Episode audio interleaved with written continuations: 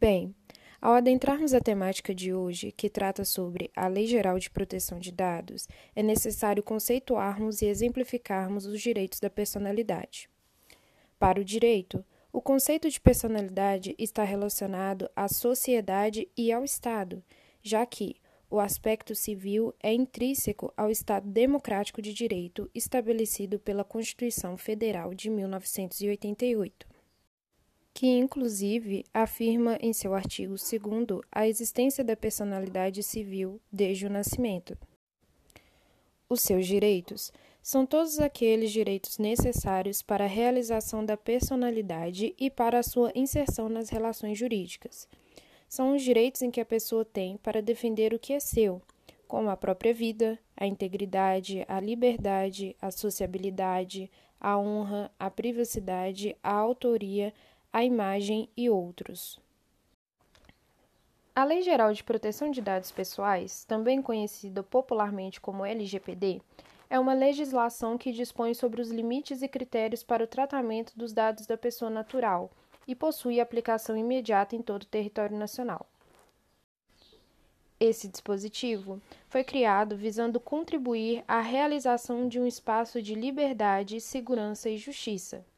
Além disso, agrega para o progresso econômico e social, a consolidação e a convergência das economias a nível do mercado interno, com a livre circulação de dados pessoais entre países, porém com níveis adequados de proteção.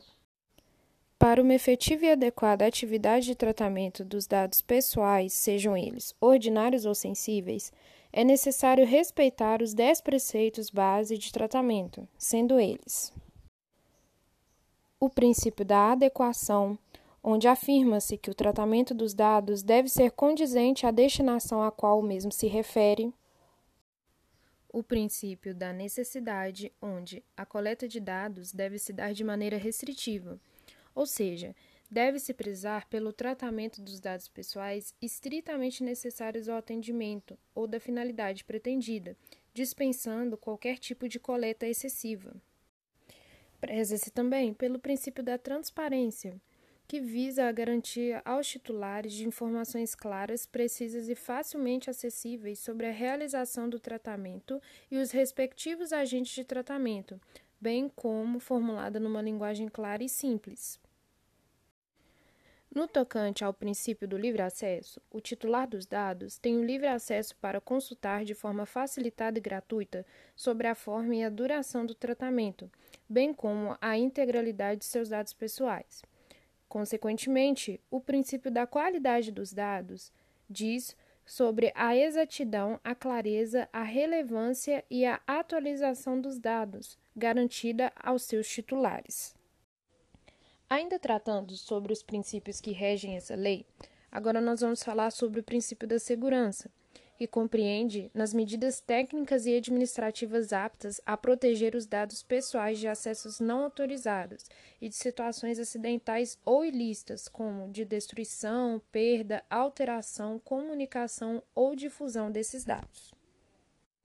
Tal princípio citado nos leva a outro princípio, o da prevenção, que visa precaver de eventualidades que possam ocorrer adotando medidas para prevenir a ocorrência de danos em virtude do tratamento de dados pessoais. Outro princípio a ser tratado é o princípio da responsabilização e prestação de contas. Aqui, dispõe-se que o agente tratador dos dados pessoais deve sempre demonstrar todas as medidas eficazes e capazes de comprovar o cumprimento efetivo da LGPD e ainda a eficácia das medidas aplicadas.